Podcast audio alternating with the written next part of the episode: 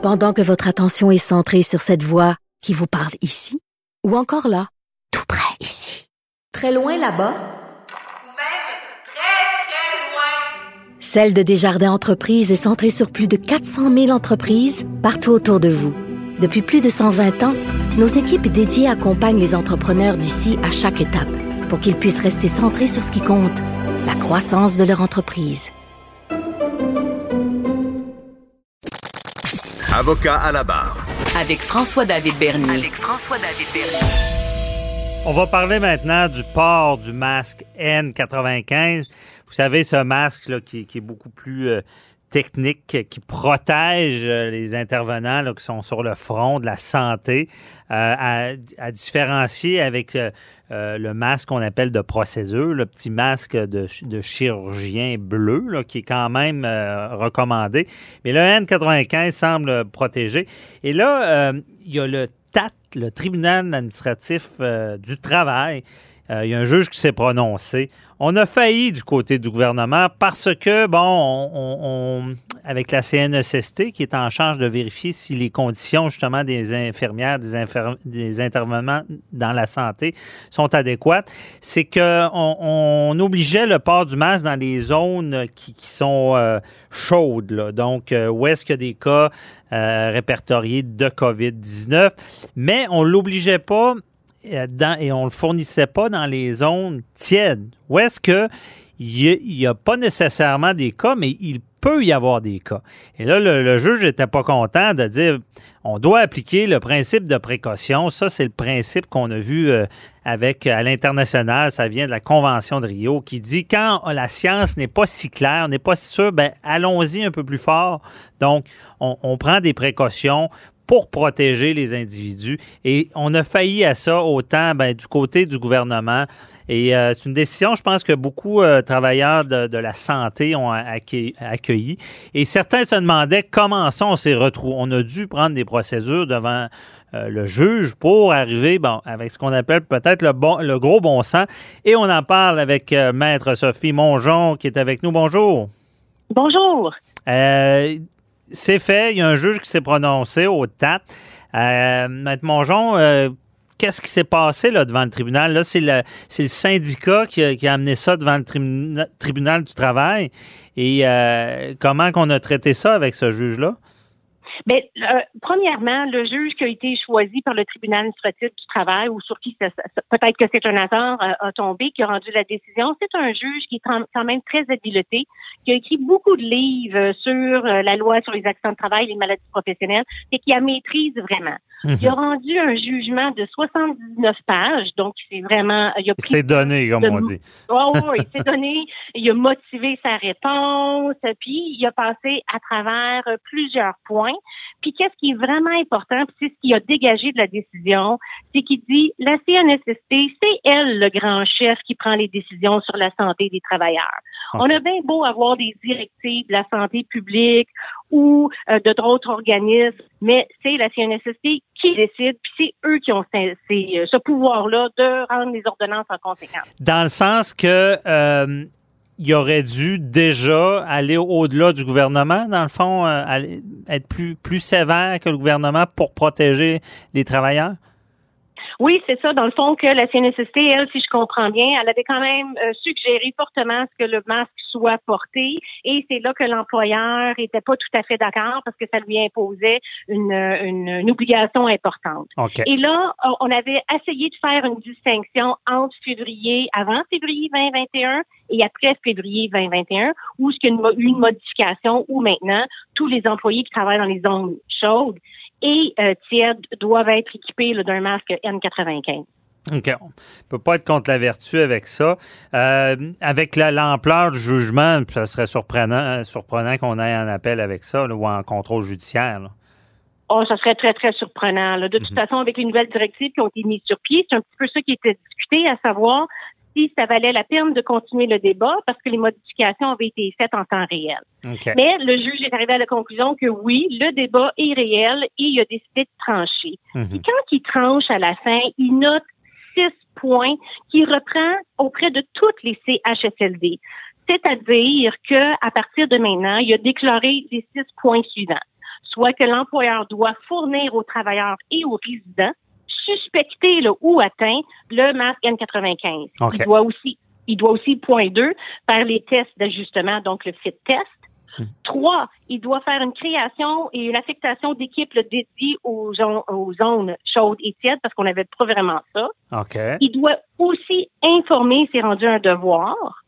Et il doit s'assurer maintenant que les systèmes de ventilation qui sont en mise en place sont importants, puis adéquats. Ça, c'est important, on en parle beaucoup. OK. Et aussi, il y avait la question des couvre-chaussures et couvre-têtes. Et euh, le juge a conclu que ça, c'était pas une nécessité de fournir ces appareils-là, que c'était vraiment le N95 là, qui devait être fourni. OK, principalement. Euh, je reviens sur deux points. Euh, fit test, c'est de s'assurer que ça fit, comme c'est dit dans le mot, que, que c'est la, la bonne grandeur. Je ne sais pas s'il y a des grandeurs là-dedans. là. Oui, ben ça a l'air que oui, ça a l'air que pour être sûr que ça protège complètement, il faut qu'il y ait des, des, des indications, une formation de comment le mettre adéquatement. Et l'employeur, maintenant, dans les conclusions du juge, a une obligation non seulement de fournir le masque, mais de s'assurer d'enseigner la bonne technique. Parce que vous savez, même si on a un masque et on le porte en dessous de notre nez, hein, ça ne fait pas grand-chose. Ah, évidemment. Et euh, l'autre point, informer, ça doit se rejoindre un peu. Euh, donc, de ne de, de pas laisser ça au hasard, la façon qu'on l'utilise. J'imagine la façon, on le remet une fois, deux fois, trois fois, la façon qu'on le remise, c'est un peu ça? Ben, c'est surtout d'informer les résidents là aussi euh, sur le port du masque, puis, puis les former sur justement les protections euh, de, de protection individuelle. C'est vraiment cet aspect-là là, de l'information, mais pas seulement aux travailleurs, mais aux résidents également là, des centres de euh, santé de longue durée. là. OK, je comprends. Euh, en parlant justement des travailleurs de la santé, des infirmières, il y, y a une situation, en ce moment, là, ils vivent beaucoup de surcharge. Là, et euh, est-ce que euh, il y en a qui on appelle, on, appelle le mot burn-out, il y en a qui peuvent partir en burn-out. Si on les force à travailler, qu'est-ce qui se passe? Sont-ils forcés à faire des heures de fou? Ben, on va prendre l'exemple justement d'une infirmière. On sait qu'une infirmière qui travaille, euh, disons, euh, à l'urgence, c'est un travail stressant en partant. Mhm. OK? Donc, en principe, si on a un épuisement, un burn-out, on peut pas faire de réclamation à la CNSST parce que ça fait partie de notre cadre habituel du travail. Ah, ouais. Donc, c'est pas, oui, donc c'est, c'est notre quotidien à tous les jours. Donc, ça fait partie de nos tâches. Pour pouvoir faire une réclamation à la CNSST pour dire que euh, on, on justement on est en épuisement ou burn-out, faut démontrer que ça sort du cadre ordinaire du travail. Tu sais, en vous et moi, nous on plaide un dossier, la journée est extrêmement stressante, on revient à la maison et on se sent épuisé. Est-ce qu'on peut réclamer à la CNSST Ben non, ça fait partie de nos tâches habituelles. OK. Fait qu'il faut démontrer, par exemple, qu'il est arrivé quelque chose de particulier. Et là, j'ai le goût de vous répondre qu'avec la COVID, je pense que ça, ça devrait être assez simple de démontrer que ça sort du cadre habituel, qu'une modification des tâches. Puis, euh, donc, en principe, on peut dire que c'est comme un accident de travail. Parce que, Mhm. laissez-moi préciser, Maître Bernier, que la LATMP, vous le savez, elle a été euh, mise en vigueur en 1985, était bonne pour le travailleur qui, don- qui tombe en bas de l'échelle. Ça, c'était clair. C'est plus Moi, facile la, la preuve quand quelqu'un est blessé physiquement. là. Ben oui, ça s'appelle un événement imprévu et soudain. C'est clair que c'est passé quelque chose. Mhm. Moi, quand j'ai commencé à plaider dans les années 80, fin 90, tout ce qui était lésion psychologique était toujours refusé. C'était pas, la loi était pas faite pour ça. Mhm. Avec le temps, MeToo, les normes du travail, l'harcèlement psychologique, les tribunaux ont ouvert à ça. OK. Sauf, sauf que, euh, effectivement, faire une réclamation au niveau psychologique, c'est encore plus dur que physique.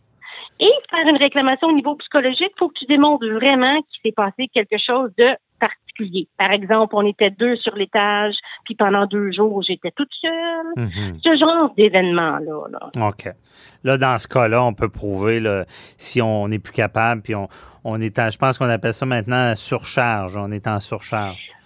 Ben, le, burn-out puis l'épuisement, c'est une vieille, euh, c'est une vieille façon de, de quantifier le problème psychologique. Aujourd'hui, euh, on appelle plutôt ça un trouble d'adaptation. Donc, on s'adapte plus à une situation. Donc, ça, c'est le petit frère de la dépression, disons, par exemple. Donc, un épuisement, un burn-out, si vous allez voir votre médecin avec ce, cette- ce problème-là, Si vous indiquez ça dans votre dossier médical, la CSST ne l'acceptera pas, pardon, la CNSST ne l'acceptera pas.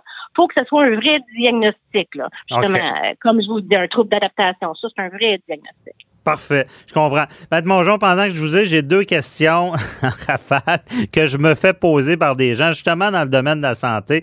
Sentez-vous à l'aise si vous avez la réponse, tant mieux, sinon c'est pas grave. Euh, Est-ce que, vu que le N95, il y, a, comme une forme d'erreur du gouvernement, ou euh, quelqu'un, une infirmière qui a subi des contre-coups de tout ça, il n'a pas fourni de masque, puis est tombé malade, puis euh, a des séquelles de tout ça, pourrais-tu poursuivre ou réclamer à cause de ça? Non, c'est un système de no fault, donc sans faute, au même principe que la loi sur l'assurance automobile. Mhm. Donc, si effectivement l'employeur a fait une erreur d'une façon quelconque, c'est sa compagnie d'assurance qui va payer. C'est qui la compagnie d'assurance des employeurs? C'est la CNSST. OK. Toutefois, moi, quand je lis le jugement du tribunal administratif du travail, là, on Mhm. parle beaucoup de résidents. Et là, on voit qu'il y a eu des fautes. Et là, je pense plutôt que pour les résidents, malheureusement, qui sont décédés, donc les familles, ça, ce jugement-là démontre peut-être qu'il y a eu des erreurs. Donc, ça pourrait être un outil de plus pour un avocat qui voudrait justement euh, poursuivre un centre de longue durée. OK. Bon, bien répondu. Euh, dernière question en une minute. euh, et sinon, on en reparlera dans une autre chronique. Là. Les vacances là, des infirmières, là, il y, en a beaucoup qui pensent. Est-ce que c'est l'employeur a le droit de pas donner de vacances avec le décret? là? Ça tient-tu la route? Non. Non, non, non, ça c'est de base. Écoutez, en principe, la chose, la seule chose qui me vient en tête, c'est en partant, ça va à l'encontre des normes du travail qui prévoient qu'un travailleur a le droit à des vacances pour récupérer. Puis si on lui empêchait justement des vacances, ça serait une occasion parfaite pour dire, écoute, j'ai été surmené, il y a eu une surcharge. OK. Et- Donc, il y a un danger avec cette idée-là là, d'enlever les vacances aux travailleurs de la santé. Là. Euh, ça ouvre la porte à peut-être un, un problème. là. Ben c'est sûr, on a besoin des temps de repos là. Mhm. C'est pour ça que c'est conventionné dans des, des, des conventions collectives aux normes du travail et protégé justement aussi par la CNSST là. Ouais. Une chance qu'on a des bonnes lois de travailleurs ici au Québec. On est vraiment parce que j'ai goût de vous dire de ce temps-ci que les travailleurs de la santé là, ils en ont pour leur leur argent, sont sous-protégés et surmenés. Oui, effectivement. En tout cas, ben, au moins, là, ils sont, sont informés. Merci beaucoup, euh, Maître Sophie Mongeon. On se reparlera pour un autre dossier. Bonne journée. Plaisir. À bientôt. Bye bye.